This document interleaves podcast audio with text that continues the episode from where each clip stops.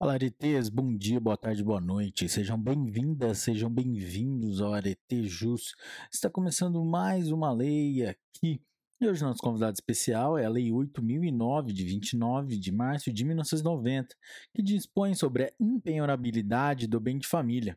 Galera, mas antes de começarmos, não se esqueça de deixar seu like, se inscrever no canal, ativar o sininho para as notificações e compartilhar com seus amigos e também deixar sua inscrição aí é, seus comentários aí embaixo, galera. Vamos lá? Artigo 1 o imóvel residencial próprio do casal ou da entidade familiar é impenhorável e não responderá por qualquer tipo de dívida civil, comercial, fiscal, previdenciária ou de outra natureza, contraída pelos cônjuges ou pelos pais ou filhos que sejam seus proprietários e nele residam, salvo nas hipóteses previstas nesta lei. Parágrafo único. A impenhorabilidade compreende o imóvel sobre o qual se assentam a construção, as, planta as plantações, as benfeitorias de qualquer natureza e todos os equipamentos, inclusive os de uso profissional, ou móveis que guarnecem a casa, desde que quitados. Artigo 2. Excluem-se da impenhorabilidade os veículos de transporte, obras de arte e adornos suntuosos. Parágrafo único. No caso de imóvel locado, a impenabilidade aplica-se aos bens móveis quitados que guarneçam a residência e que sejam de propriedade do locatário, observado o disposto nesse artigo. Artigo 3 a impenhorabilidade é oponível em qualquer processo de execução civil, fiscal, previdenciária, trabalhista ou de outra natureza, salvo ser movido. Inciso 1. Revogado. Inciso 2. Pelo titular do crédito decorrente do financiamento destinado à construção ou aquisição do imóvel, no limite dos créditos e acréscimos constituídos em função do respectivo contrato. Inciso 3 pelo credor de pensão alimentícia, resguardados os direitos sobre o bem do seu coproprietário que, com o devedor, integre união estável ou conjugal, observadas as hipóteses em que ambos responderão pela dívida. Inciso 4.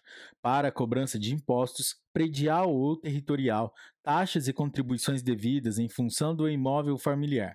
Inciso 5. Para execução de hipoteca sobre o imóvel oferecido como garantia real pelo casal ou pela entidade familiar. Inciso 6.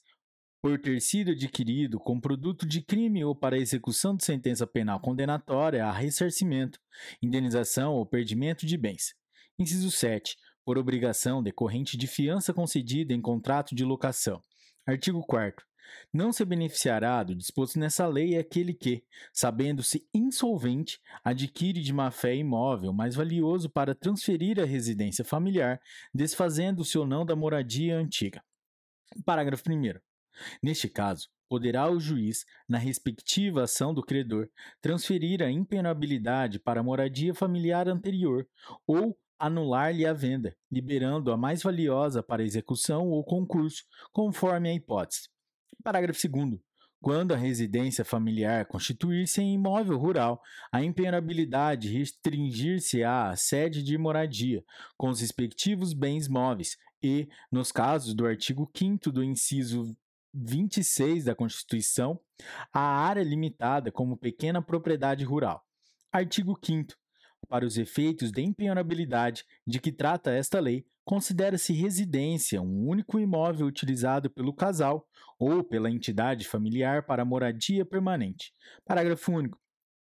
Na hipótese de o casal ou entidade familiar ser possuidor de vários imóveis utilizados como residência, a impenabilidade recairá sobre o de menor valor, salvo se outro tiver sido registrado para esse fim no registro de imóveis e na forma do artigo 70 do Código Civil.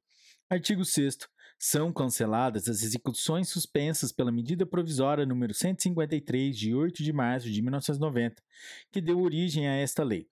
Artigo 7 esta lei entra em vigor na data de sua publicação. Galera, é isso aí.